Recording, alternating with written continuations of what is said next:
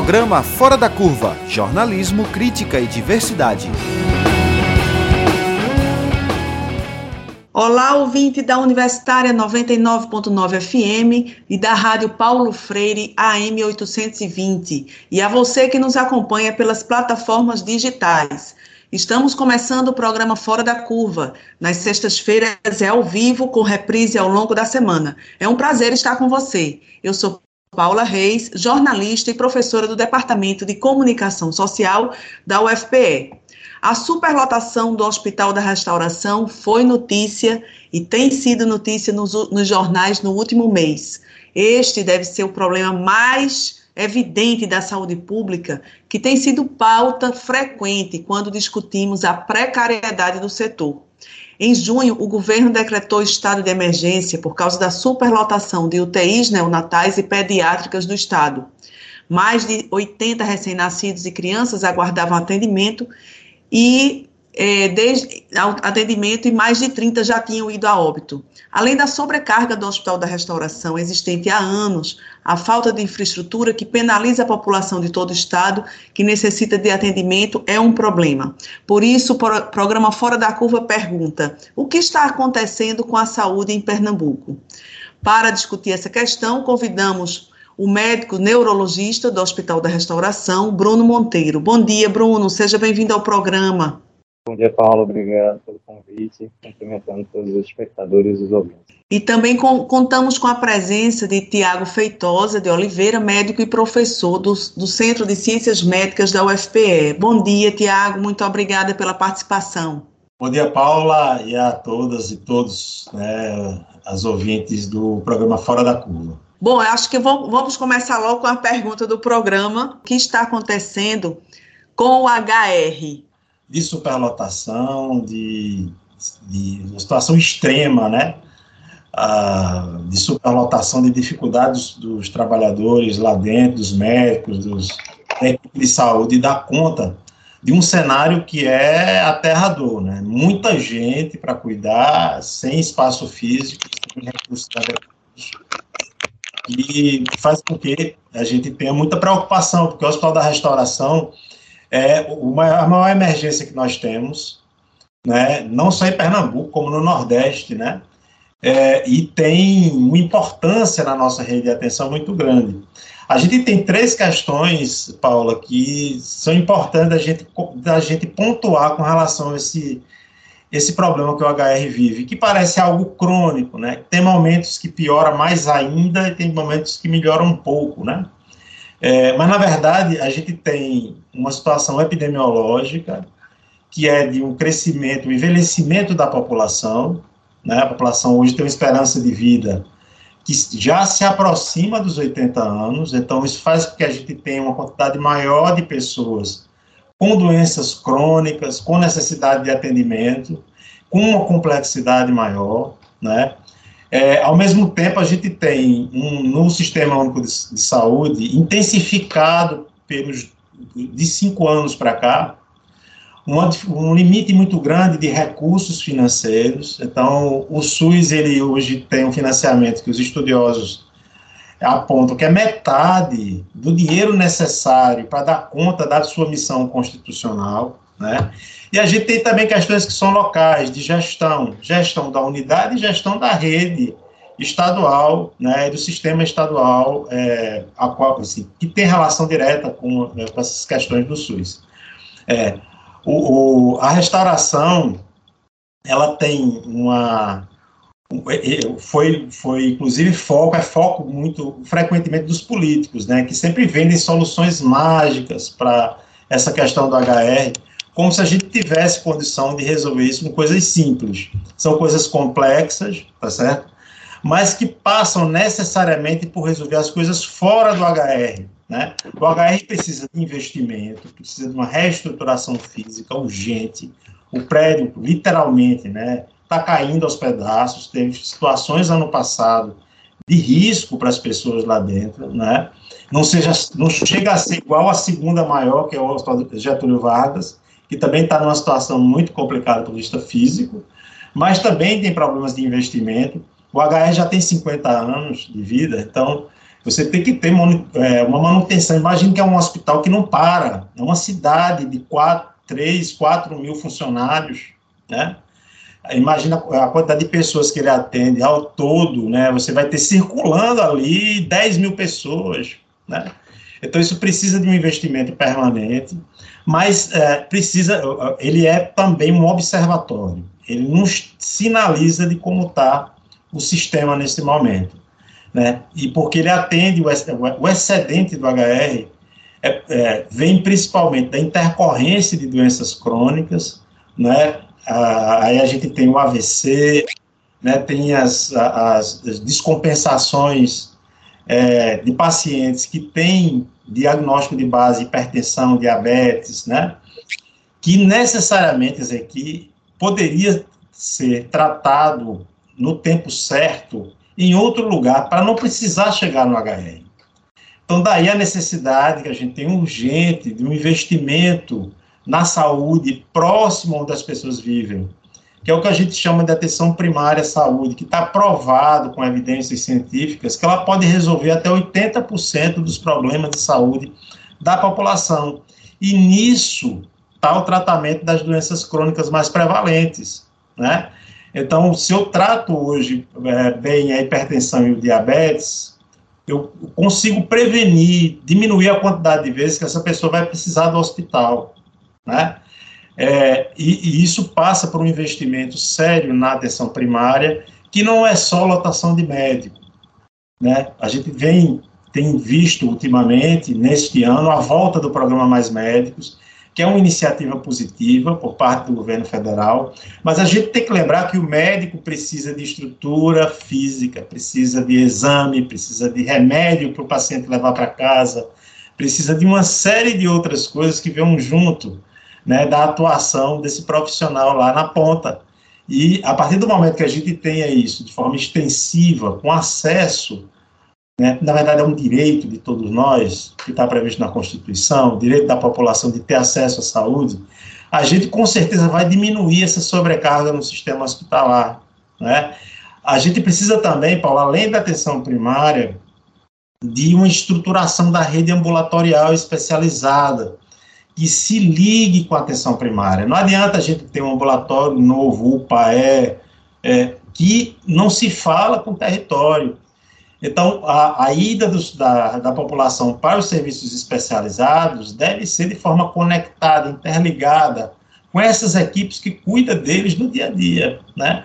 Para que a gente também tenha uma resolução maior desses casos clínicos, né, no, nos serviços ambulatoriais especializados. Então, a gente está falando aí de uma ponta de, de solução e de causa do que está acontecendo. Né? O, a estranheza que me causa, para concluir, é que nós não estamos vendo sinalizações para o futuro por parte das gestões atuais né, é, no Estado, tanto gestão estadual como gestões municipais. Né? É, considerando esse problema como um problema que tem que ser resolvido rápido, ou seja, a gente tem que atender essas pessoas que estão lá e, ao mesmo tempo, pensar formas para diminuir essa demanda na rede hospitalar, que muitas vezes não é o lugar mais adequado para tratar esses casos, tá certo? Era isso que eu ia perguntar, quer dizer que as UPAs e os novos hospitais, eu digo novos, é, não são de agora, mas em relação ao HR, sim, o, o Miguel Arraes, por exemplo, Pelope da Silveira, é, de alguma forma eles ajudaram a desafogar a restauração ou, ou não não chega lá, não, não faz nenhum efeito para a restauração? Veja, a gente vê com bons olhos sempre quando tem novos investimentos na área de saúde, porque a gente precisa, de fato, ampliar a rede de atenção. Como a gente falou aqui, a, tem aumentado a complexidade dos casos, tem, tem aumentado de pessoas para serem atendidas, né? Isso traz a necessidade de compor novos serviços. Como um acréscimo importante a rede estadual desses novos serviços, né? e das uvas. No entanto, a gente às vezes vê uma relação causa-efeito que não se concretizou. É, as UPAs, elas atendem as urgências de urgências mais simples, né? A UPA ela não, é, não atende o AVC, a UPA ela não atende o infarto, a UPA não atende a, a, a fratura, né? É, então, o fato de criar um monte de UPA aumentou o acesso, deu até um, um, um sentimento inicial, né? De, de, de uma, uma, uma, inclusão maior no sistema. No entanto, a própria população hoje já faz uma avaliação né, é, é, que não é muito boa do atendimento nas UPAs, porque não é lá o lugar para resolver, lá é o lugar para tratar o agudo, lá é para tratar o pico hipertensivo, mas você precisa depois do profissional e do, da assistência ambulatorial para diagnosticar e tratar continuamente. Né? Porque senão a gente fica numa roda viva, né? Só procura na hora da urgência e vai ter um momento que a urgência vai ser grave. Porque doença crônica não se trata em UPA. Né? Doença crônica se trata ao longo do tempo, com vínculo com profissionais, com equipe interdisciplinar, né? É, então, assim, o que eu tenho, tenho tranquilidade de lhe dizer é que as UPAs não resolveram, o Hospital da Restauração nem iriam resolver. Né? Os hospitais novos, né, eles foram, eles, é, o Bruno citou o Pelópolis Silveira, é, são hospitais que têm, é, relativamente pequenos, né? eles não têm a dimensão da demanda que o HR tem. O HR é um hospital de mais de 500 leitos. Os hospitais metropolitanos têm em torno de 120, 130. Né? Então, é, ele teve alguma ajuda, como o Bruno falou, no Pelópter, mas o Pelópter não tem, não vem de longe né, a capacidade de dividir a demanda hospital da restauração, que é outro problema também. É, ele tem concentrado né, questões que só tem lá. A neurocirurgia, o trauma é, com comprometimento neurológico, com repercussão vascular, é, as urgências neurológicas clínicas mais graves, né? E isso, numa população, como eu disse aqui, que está envelhecendo, que não está tendo um acesso adequado ao tratamento das doenças crônicas, é uma demanda infinita.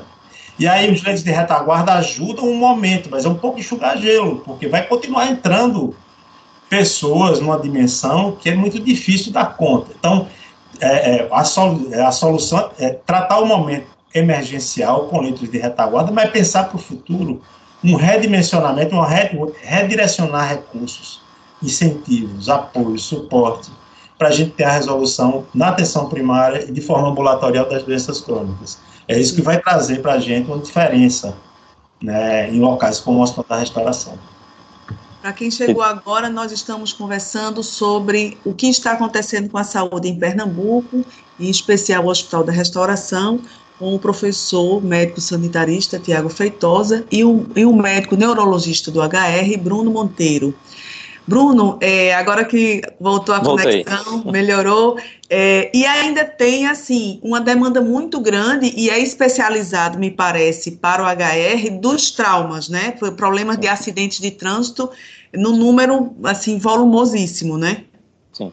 Só retornando um pouco o que o Tiago estava falando há pouco, né? A questão da UPA, o papel da UPA no, na rede de saúde é fazer aquele primeiro atendimento, tá? Então, para o paciente que precisa de um atendimento especializado, como por exemplo o paciente com AVC agudo, até AVC subagudo, ele vai precisar ser levado para o HR. Então termina sendo meio que uma triagem, tá? Outro problema que a gente ainda tem é a questão do pré-hospitalar, tá? Em alguns países está melhor estruturado, então, por exemplo, na França, em outros locais em que você já tem esse pré-hospitalar mais estruturado, tem um fluxo correto de atendimento aos pacientes. Os pacientes que o SAMU atende e identifica que tem um AVC agudo, eles levam direto para a unidade terciária para que ele tenha um atendimento em tempo adequado. Se você tem um AVC dentro de quatro horas e meia do início do AVC, tá? Você tem como tentar uma terapia medicamentosa aguda ou até uma intervenção para que esse quadro seja revertido. Isso evita, inclusive, perda de, de produtividade, de qualidade de vida, né, mortalidade que você diminui, tá? Então essa questão de aumentar a quantidade de UPAs não vai resolver o problema do HR, tá? Isso realmente não vai. O que você faz é que você dá voz a uma demanda reprimida. E isso a gente tinha uma demanda reprimida muito grande, tá? Quando a gente abriu o Pelópidas, a gente passou período de diminuição da demanda no HR, mas a demanda estava reprimida. Então, aquele médico do interior que muitas vezes, não, fique por aqui porque no HR vai estar lotado, passou a encaminhar. Então, com o tempo, lotou o Pelópolis, lotou o HR. Abriu o semestre vitalino, Com o tempo, deu uma aliviada, porque a gente no HR recebe pacientes do sertão até a zona da mata. Então, todo o estado é atendido basicamente pelo HR. Mestre Vitalino, logo que abriu, diminuiu um pouquinho os pacientes daquela região ali do Agreste próximos, mas com o tempo ficou lotado e a gente voltou a ficar lotado, tá? E outra coisa, essa questão da gestão, tá? Então, o mestre Vitalino, é, o próprio Pelópides, eles são geridos por OS, tá? Então, você tem uma lógica que no momento em que o hospital está superlotado, que o hospital está dando prejuízo, eles não vão mais receber paciente. Então, eles têm como fechar um plantão, tá? O HR ele funciona no sistema que a gente chama de leito zero. Então, se o HR estiver superlotado, chegar mais 15 pacientes, eu tenho que atender esses 15 pacientes, tá? Então, é uma situação que a gente não tem que controlar, tá? Então, a gente tem que reforçar essa rede de apoio emergencialmente. E como o Tiago estava falando, eu tive um probleminha aqui com o som, mas ainda peguei o final da fala de Tiago, é a gente reforçar a rede de saúde, evitar que se chegue a isso. Tá? Então, a atenção primária em saúde, eu tenho uma visão de que a atenção primária em saúde é importantíssima. Né? É uma coisa que a gente não vem dando muita atenção. Tá? Até uma coisa que não traz muita visibilidade. Tá? Sim. Então, as próprias gestões se preocupam com os grandes hospitais, com abrir grandes hospitais, mas aquele atendimento na ponta, aquela questão da APS, de um trabalho bem feito na APS, é muito importante para que a gente não chegue a essa situação de superlotação que a gente enfrenta nos hospitais terciários hoje em dia, tá? Uhum. Tem um comentário aqui de Carlos. É uma vergonha que está acontecendo diariamente com a nossa saúde pública do nosso estado de Pernambuco. Pois é, a, a, o pessoal está começando aqui fazendo os comentários. É, em relação ao, ao HR, é, Bruno, uma uma, é, como você vê possíveis soluções emergenciais? O que era necessário emergencialmente, né, para desafogar e, e, melhorar a situação? Sim, é, tivemos recentemente até o aumento de, do número de exames complementares. Aí tinha um grande gargalo que é a realização de ultrassom de carótidas, que para um universo, para você ter uma ideia, o HR hoje ele tem cinco salas, tá? Amarela 1, amarela 2, amarela 3, verde 1 e verde 2. Cada sala dessa tem 20 leitos, menos a amarela 3, tem 11 leitos tá? Fora isso, a gente ainda tem a vermelha e a laranja. Então, é uma quantidade muito grande de pacientes, tá? Uhum. Nós tínhamos um déficit de equipe, tá? Recentemente tivemos, foram chamados os últimos do, do concurso anterior, mas ainda temos um déficit de pessoal, tá? Nós temos essa necessidade. Ultrassom de carótida, nós só realizávamos 12 exames por semana dentro desse universo que eu falei de mais de 100 pacientes, sem contabilizar o corredor. Né? O corredor realmente não tem um número final de pacientes, vai até tantos pacientes. Não, eu já peguei corredor com mais de 100 pacientes HR. Então, era uma quantidade muito pequena. Recentemente, a gente aumentou de 12 exames de ultrassom de carótida por semana para 42. E isso diminuiu, em média, o tempo de permanência do paciente no hospital em somente dois a três dias. Tá? Não houve uma diminuição tão grande. Então, como eu falei, a gente aumentar essa rede tá, de hospitais de retaguarda, só que com a característica própria dos hospitais de retaguarda, com a mentalidade própria dos hospitais de retaguarda, para que tivesse a resolutividade em tempo hábil para que aqueles leitos fossem, aqueles pacientes tivessem as suas necessidades resolvidas, o leito fosse desocupado e pudesse receber outro paciente proveniente da HR e uma interação maior até com outros hospitais da própria rede pública. A gente, por exemplo, não tem um, um contato direto, por exemplo, com as enfermarias de neurologia do Hospital das Clínicas, do próprio Hospital Oswaldo Cruz. Nós não temos um, um contato direto, né? a gente tem que se comunicar de pessoa a pessoa, conversar com um residente, pedir uma vaga, enfim. Isso não entra na nossa lista. Nós temos um núcleo interno de regulação, que é o NIR, mas os leitos desses hospitais não entram. Então a gente tem esse pensamento de rede, tá? Com relação a esses leitos que são contratados na rede privada, os hospitais privados eles recebem por pacote, tá? Então cada paciente, o hospital privado vai receber um valor X, tá? Então nós já tivemos pacientes que vão para um hospital privado, tá? E, e retornam sem ter feito os exames que são necessários. Retornam para o HR, chegam com resumo de alta, dizendo realizar os exames complementares na rede pública. Então, falta resolutividade, falta a gente ter esse, esse, esse pensamento de rede. Isso é uma coisa que dá para fazer. O Hospital de Retaguarda em Neurologia estava fazendo isso, tá? A presença, por exemplo, de equipes de neurocirurgia no Hospital Mestre Vitalino, a gente recebe muito paciente do Hospital Mestre Vitalino para avaliação da neurocirurgia, que são pacientes que muitas vezes não têm uma indicação cirúrgica aguda, mas que também não têm uma condição clínica que permita que ele retorne para o hospital de origem. E aí terminam ficando no hospital da restauração também. Então a gente termina absorvendo uma demanda que, se você tivesse um pensamento uhum. de rede, poderia ser evitado. Poderia ser evitado. Sim, é, é isso, isso é, portanto, toca na gestão, né, passa pela gestão, passa pelos investimentos, né, passa por uma, por uma decisão política de priorizar né, essa, essa, é, essa forma, né, a maneira de, de, de, solucionar, e ainda tem é, a questão mesmo da infraestrutura, né, que o próprio hospital precisa fazer reforma do ponto de vista do prédio mesmo, né? Sim, sim. Nós temos frequentes problemas de infraestrutura, tá? É, falta de água é um problema frequente, tá? É, estrutura física deficitária, os próprios locais de repouso da equipe são muito deficitários, tanto em número quanto em qualidade, tá? Nós temos muitos problemas de encanamento, é um prédio antigo, tá? E até um problema como que você vai fazer a reforma, né? Tem até um orçamento, não me engano, se não me engano, 10 a 12 milhões que foi orçado né, para fazer as reformas estruturais necessárias para trazer um, uma estrutura minimamente adequada para o Hospital da Restauração, mas como a gente vai fazer isso? como você vai parar o atendimento para liberar os leitos para serem reformados. Então, a gente tem que estruturar essa rede de suporte, de apoio ao Hospital da Restauração, até para fazer essas reformas, porque senão você fica sempre apagando o incêndio do momento, tá? Uhum. Que é o que vem sendo feito. É, se você não tiver esse pensamento de estruturar uma rede de apoio, de suporte, você, a gente não vai ter nem como fazer essa reforma estrutural que o HR necessita. Sim. E em relação a pessoal, também existe déficit? Como é que está a questão de equipes? Médicos, eh, técnicos de saúde, enfermeiros? Sim, com relação a técnicos e enfermeiros, certamente, né? Porque tem essa do corredor. Tá? Então você pode até fazer um planejamento de pensar quantos pacientes por enfermeiro, por técnico, mas o corredor é uma coisa imprevisível.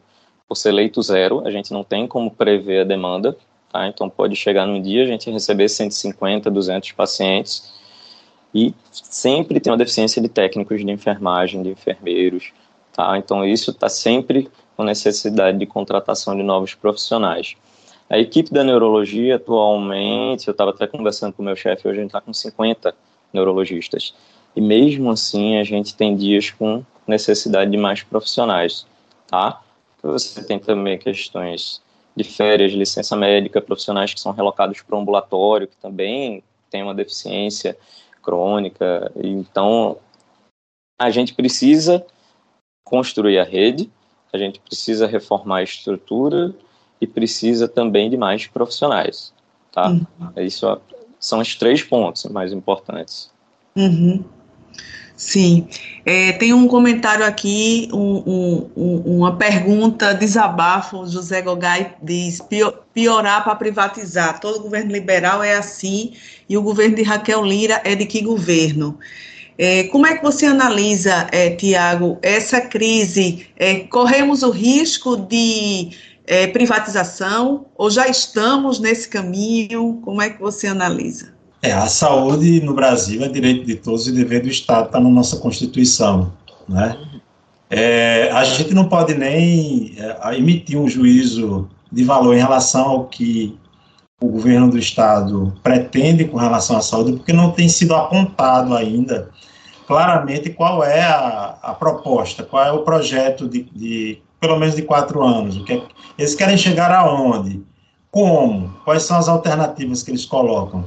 É, infelizmente, a gente não tem isso é, publicizado, né, pelo menos, para que a gente possa analisar. É, o que a gente sabe é que é um governo que veio em oposição ao governo anterior, né? E, no entanto, tem mantido né, praticamente a mesma lógica. Mudaram as pessoas, mas a política continua a mesma. Né? E a gente vê algumas dificuldades nessa política. Né? A primeira dificuldade que eu coloquei é de modelo de atenção, é, considerando que não há nenhuma política clara, nenhum programa bem estabelecido a nível estadual para incentivo à atenção primária. Coordenação dos municípios, que isso é papel do Estado, coordenação dos municípios, é, investimento na atenção básica, ajudar os municípios a ter remédio, exame, lugar para atender adequado, capacitar as equipes. Então, essas coisas ajudam a resolver problema, ajudam a, a, que o paciente depois não precise do HR, né? É, então, é, é, não, tem, não tem esse apontamento muito claro por parte do, do governo do Estado. Né? É, Bruno trouxe algumas coisas aí que eu acho que ele contou com muita precisão de quem vive o problema, né? Que também tem uma necessidade de articulação da rede existente, da rede hospitalar, inclusive. Então, é, a gente tem outros hospitais que têm atendimento em neurologia, né, que não estão interligados com o Hospital da Restauração. E o gestor desses hospitais é o mesmo, é a Secretaria Estadual de Saúde. Qual é o motivo para isso? Então, há necessidade de se estabelecer essa articulação para que a gente tenha uma ajuda mútua entre esses serviços, né? Então, ele, ele citou aí o, o, Hospital Oswaldo Cruz, né, o Hospital das Clínicas, a gente também tem o Hospital da Getúlio Vargas, né, tem o, Hospital Pelotas, que a gente já tem citado, e tem o IMIP. São estruturas, são é, hospitais que também estão sob gestão estadual. Então, é, a necessidade da gente fazer uma gestão eficiente nesse sentido de otimizar Dizer, de repente, esses outros não estão tão sobrecarregados quanto o Hospital da Restauração e podem dividir um pouco né, esse atendimento ou isso ser redistribuído segundo algum perfil estabelecido.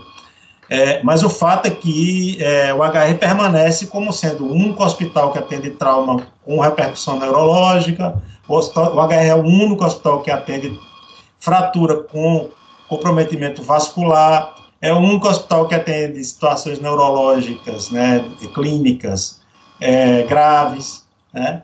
Então, é, há necessidade de uma otimização, é um problema também de gestão, não é um problema só epidemiológico, nem é só de financiamento, é também de gestão do que a gente tem, que pode ser mais otimizado, né? Então, tem estrutura, tem possibilidades para isso, regulação de rede, é, mais efetiva. Né? A, a, gente tem estruturas, a regulação, Paula, é um lugar né, que vai conversar entre os serviços de acordo com cada caso. O que a gente tem visto é que muitas vezes isso tem caído na burocratização, é um emissor de senha, né? Mas, na verdade, tem que individualizar os casos, as situações. Tem coisa que está no HR que poderia ser melhor atendida em outro lugar, eu tenho certeza disso por, por conta da superlotação, é até difícil visualizar essas situações.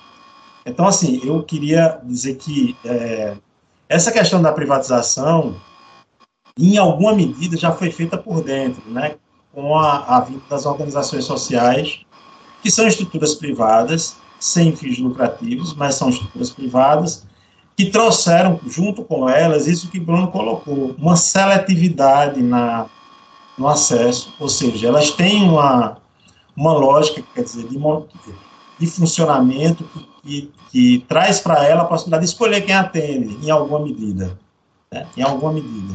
Escolher quem atende, não chegar em certo nível de superlotação, né, que o hospital público da administração direta chega, porque não tem outro canto para ir, ou o HR atende ou atende, não tem alternativa. Se não tem para onde ir, ele vai ter que atender e ele também é o que a gente chama de alta resolução, ou de fim de linha mesmo, estou usando o português, né, quer dizer, o que não resolve lá não tem mais para onde mandar, não tem mais, não tem onde resolver, tem que resolver lá mesmo. É, então, por exemplo, é, é, é não, não, tem fluxo para trás, né, ele não pode mandar o, o paciente para uma unidade de menor complexidade, né, quando na verdade é possível fazer isso. A gente tem lugares que fazem isso, inclusive outros estados da federação. Se a gente for ver toda a estrutura de regulação que tem em Minas Gerais, que tem no Paraná, que tem aqui perto até, na Paraíba, por exemplo, é um pouco melhor do que isso que a gente está fazendo aqui. Consegue uma dinâmica de resolução melhor do que aqui. Então, eu acho que cabe né, a, a cobrança de que a gente consiga, consiga resolver. A, a privatização que eu coloquei, quer dizer, que é a gente tem organizações que cuidam do serviço público, administram unidades que foram construídas pelo poder público, é, e administra do seu jeito e do jeito da, na sua lógica, né? É, ou seja, não dão satisfação ao Tribunal de Contas, contrata quem quer, não tem nenhuma nenhum regramento para seleção de profissionais, contrata quem quer, contrata terceirizados, é, é, estrutura de manutenção que quiser. Então, a, a, hoje, a, essa, essa forma de gerir serviços de saúde em Pernambuco é uma porta aberta para as práticas piores que a gente possa imaginar. É, é, possível ter hospitais bem cuidados, bem gerenciados, resolvendo bem, administrados por OS? É, sim. A gente tem visto algumas situações também em Pernambuco de boa gestão, de bom tratamento, né, de boa resolutividade. No entanto, é importante que isso esteja interligado. A gente tem que também roer o osso junto, não pode ser só é, o que a gente quer comer, tá certo? Então, é, eu acho que cabe né, uma melhora na gestão, cabe explicitar qual é a intencionalidade da política estadual de saúde e cabe, sobretudo, é, resolver os problemas emergenciais e também resolver o para frente, que é o que a gente está precisando ouvir e também ser chamado para ajudar. A academia está à disposição para isso. Né? E eu tenho certeza também que os trabalhadores dos serviços estaduais também. Bruno, você poderia é, acrescentar, quer comentar a respeito dessa questão da privatização? Me parece que acaba a gente tendo dois pesos, e, né, aquela, aquela, como diz o ditado, dois pesos e duas medidas para uma mesma situação, né, dessas, com essas organizações. É, é só pegando o gancho também do que o Tiago falou, então é interessante que essas organizações sociais são instituições privadas sem fins lucrativos que gerenciam estruturas que foram geradas pelo Estado, que prestam serviço ao Estado, mas muitas vezes a gente falha na questão de fiscalizar que eles também sigam os preceitos do SUS. Então, essa questão de limitar o acesso fere a universalidade, tá? Então, é uma coisa que a gente tem que colocar, né? Então, isso foi uma decisão política né, de gestões anteriores e que isso, inclusive, diminuiu custos com a questão de contratação, facilitou a contratação de profissionais, mas tem visto que isso também fragilizou os vínculos empregatícios, tá? Então, a questão dos próprios profissionais. Né? Então, você está numa unidade dessa, se você não seguir a lógica imposta pela unidade, né, e você começar a ser um profissional que traga prejuízo, você não tem uma estabilidade né, no, no, no, serviço. Então, tem a questão também da fragilidade dos vínculos, tá? É uma pretensa desburocratização das contratações, tá? E que isso termina abrindo um espaço perigoso, tá? E você não cobrar dessas unidades que elas sigam os mesmos princípios e tenham a mesma responsabilidade em atender a demanda e as necessidades da população, que é o que está garantido em Constituição. Tá? A gente tem que cobrar a efetividade dos princípios do SUS na gestão dessas unidades também. Né? A gente não pode demonizar a questão das OS, como o Thiago bem falou, a gente tem OS que funcionam muito bem, que trouxeram avanços até nos hospitais que elas passaram a gerir, mas a gente tem que ter atenção também à fiscalização delas.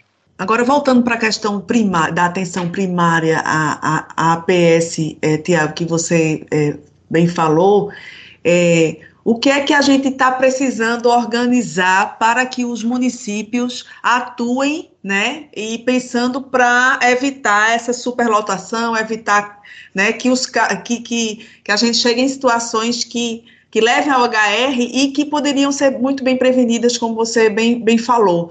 Assim, os municípios é, precisam de quê? Tem condições de estruturar? Qual é a estrutura básica da atenção primária de saúde e que a gente precisaria coordenar isso, né? O Estado organizar essa estrutura. Então, Paulo, o primeiro equívoco que a gente vê quando as pessoas falam, cobram da, da, das prefeituras é, a primeira coisa, a atenção primária não é barato, tá certo? Imagine que a gente precisa de equipe de saúde da família, médico, enfermeiro, técnico de enfermagem, dentista, auxiliar de consultório dentário, quatro agentes de saúde para cada 3 mil pessoas, tá certo? 3 a 4 mil pessoas. Então, isso significa um montante de gente espalhada no território, né? Morando, quer dizer, trabalhando perto onde as pessoas moram, para a gente começar uma, um processo de prevenção de doenças, promoção da saúde e atendimento do que é mais prevalente, das doenças que a gente tem com maior frequência, tá certo? Então, a primeira coisa é reconhecer que os municípios precisam de ajuda para isso. A gente tem que cobrar o papel deles, quem não estiver fazendo o papel é, tem que prestar contas para os órgãos de controle, para o gestor estadual, que tem papel também de cobrar, mas, ao mesmo tempo, a gente tem que ter políticas de incentivo financeiro para que esses municípios possam é, fazer uma atenção primária de, de, que tenha resolutividade. Primeira coisa é ter profissionais capacitados. Né? A atenção primária também tem uma complexidade muito própria dela. Saber lidar com gente onde mora. A, a gente vê né, na periferia da região metropolitana lugares que o Estado não está. A única ponta do Estado é, é aquela unidade de saúde da família. Ali não tem escola, ali não tem delegacia de polícia, ali não tem é, nenhum outro serviço público que não a casinha do PSF, como o pessoal fala, ou o postinho, como fala, algumas pessoas falam, né? É, então, é, uma, é, a ponta de lança do Estado, né, da prefeitura, do, do, do governo, enfim. Então, reconhecer que esses locais precisam de estrutura para funcionar. Saúde a gente não funciona, não, não dá para funcionar de qualquer jeito. A gente, a, presença de profissionais de saúde em um lugar desassistido, quando a gente chega, a gente tem um impacto imediato, é verdade. Diminui doenças diarreicas, desidratação, morte, algumas mortes evitáveis, aumenta a vacina, cobertura vacinal. É, mas para a gente extrapolar isso para uma resolução nas doenças crônicas, que é o que mais tem hoje, a principal causa de morte é por doença cardiovascular ou por câncer. Então, para isso, eu preciso de exame que chegue né, no tempo certo, para a gente fazer os diagnósticos no tempo correto. A gente precisa de remédio para as pessoas levarem para casa. Né? A gente está falando de uma assistência que é ambulatorial. Né? É, e a gente precisa desse acompanhamento ao longo do tempo. Tá certo?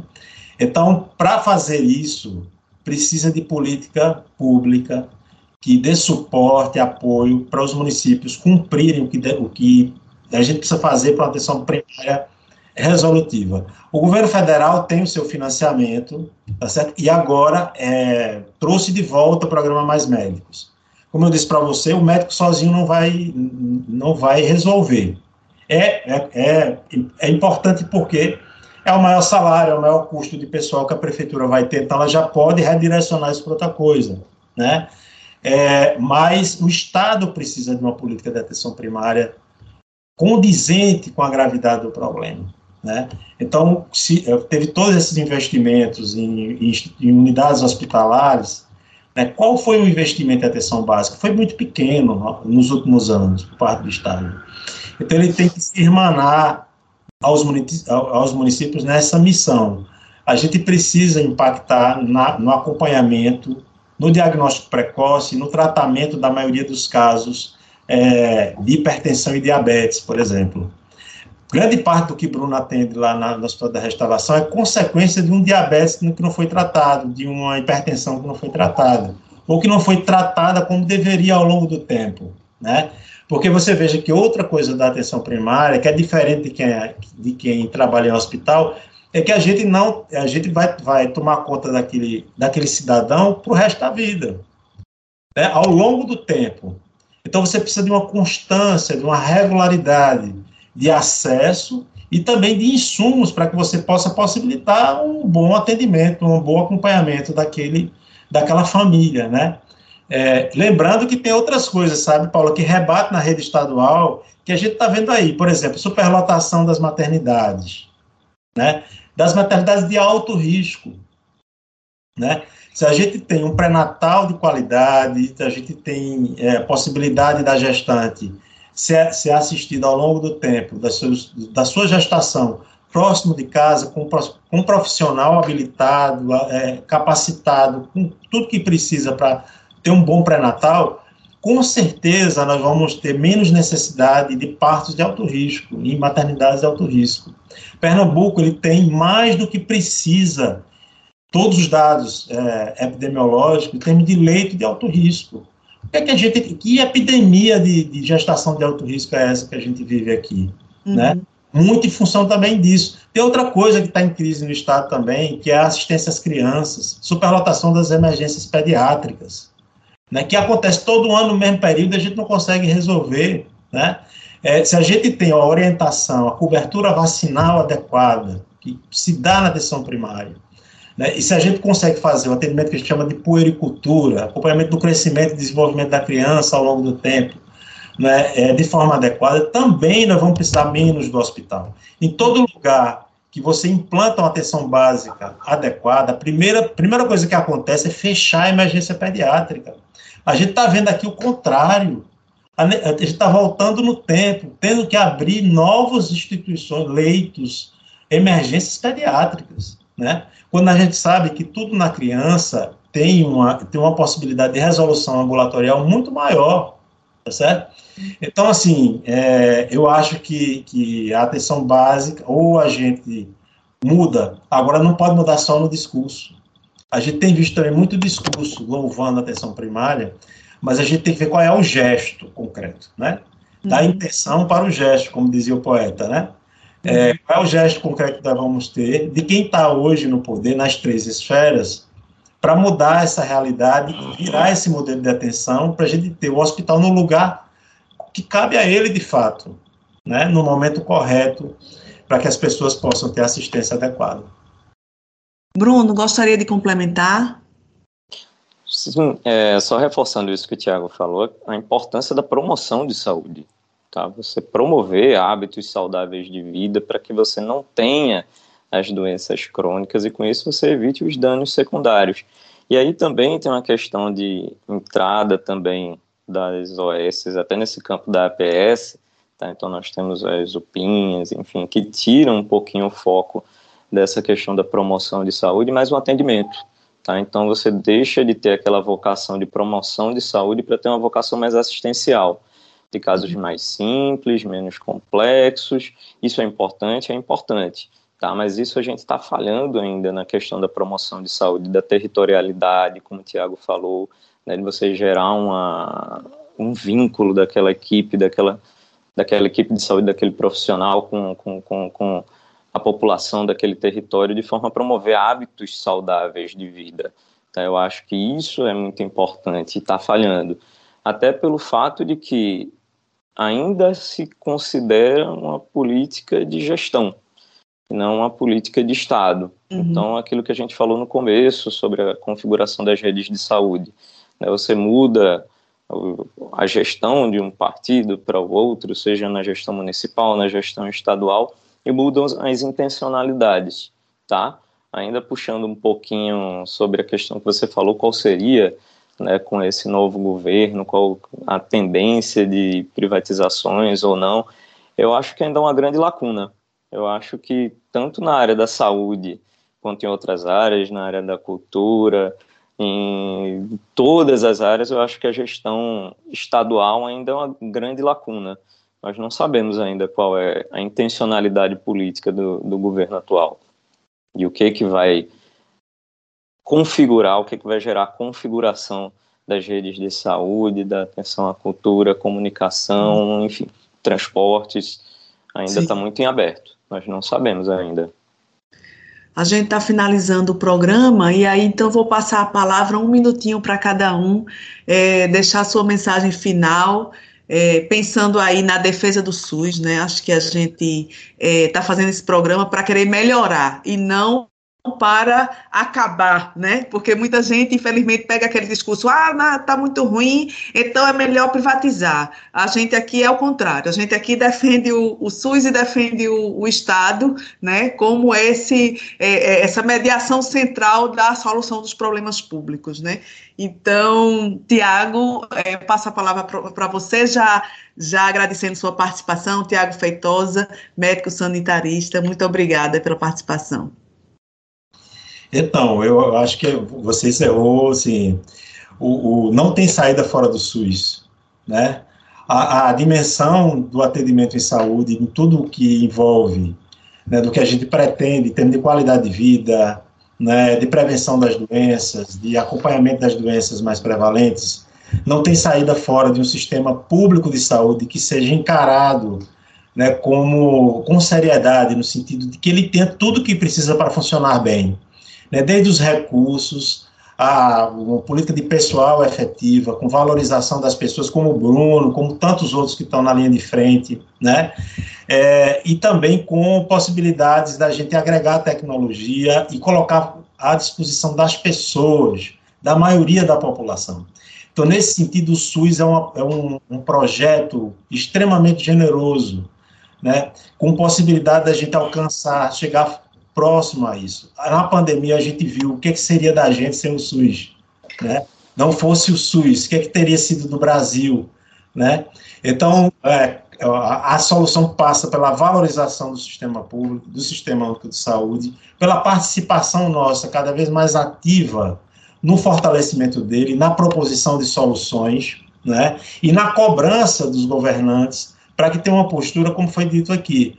A saúde ela é uma deve ser encarada como algo de Estado, está acima das mudanças de governo, né? como é em países que têm sistemas de saúde que funcionam. Né? Então, a nossa intenção sempre é essa, né, Paulo? Assim, tá aqui apontando saídas, e tem saídas. Se uhum. tem saídas, a gente tem que correr atrás delas. É, eu queria agradecer a você, a, a, produção, a todo mundo. É um programa que eu adoro participar, a gente tem tempo de falar e a gente reflete e sai, sai daqui aprendendo uns com os outros. Então, agradecer, agradecer também a oportunidade de estar com o Bruno aqui. Valeu. Obrigada, Tiago. Passo a palavra para o médico neurologista Bruno Monteiro, médico do HR, para fazer também suas considerações finais e já agradeço a participação, Bruno. Obrigado também pelo convite, agradeço a toda a equipe de produção, inclusive também, e aos ouvintes que estiveram aqui conosco. E reforçar isso que o Tiago falou, Tá? Eu acho que nós só temos, enquanto possibilidade de avanços na saúde dentro do SUS. Foi um grande avanço tá? na nossa redemocratização, a gente conseguir estruturar um sistema único de saúde com base em princípios extremamente progressistas, extremamente válidos. Acho que o grande desafio que a gente tem agora é colocar isso na prática. Tá? Como a gente falou muitas vezes aqui, transformar isso numa gestão numa política de Estado e não de gestões, tá? A gente garantiu o financiamento, então ainda briga-se pela questão do financiamento do SUS, o SUS ainda é subfinanciado, tá? A gente ainda tem que estar tá discutindo o que é atribuição municipal, estadual, federal, então nós precisamos transformar o SUS numa política efetivamente de Estado e não de gestão.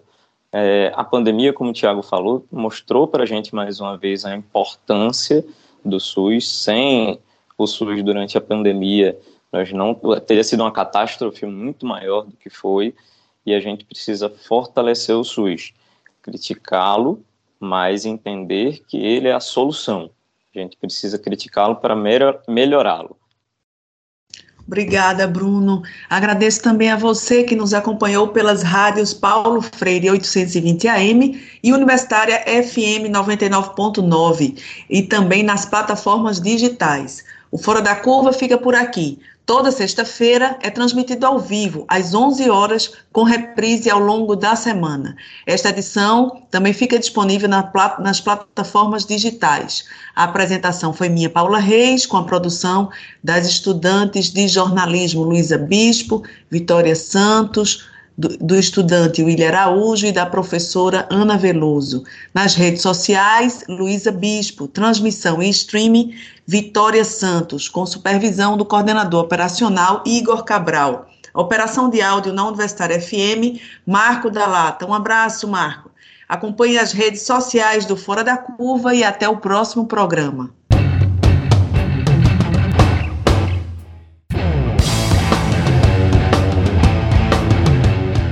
O programa Fora da Curva é uma realização do Departamento de Comunicação Social da UFPE, com o apoio do Departamento de Sociologia e do Núcleo de Rádio e TV Universitária.